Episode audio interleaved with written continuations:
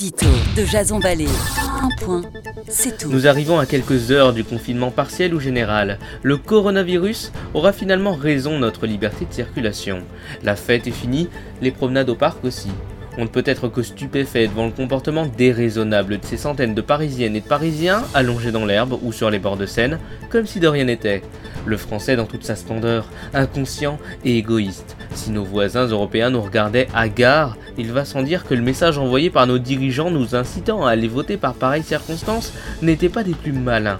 Nous sommes engagés dans une course folle et mortifère. Il y aura des dizaines de commerces fermés, des centaines de malades entubés, des milliers de personnes contaminées. Rester chez soi, c'est sauver des vies. Alors préférons nous comporter en héros et prendre notre mal en patience. Dans un monde où tout va trop vite, il est désormais l'occasion de se reconnecter avec nous-mêmes et de mener à bien ses projets personnels depuis toujours reportés, faute de temps. Édito.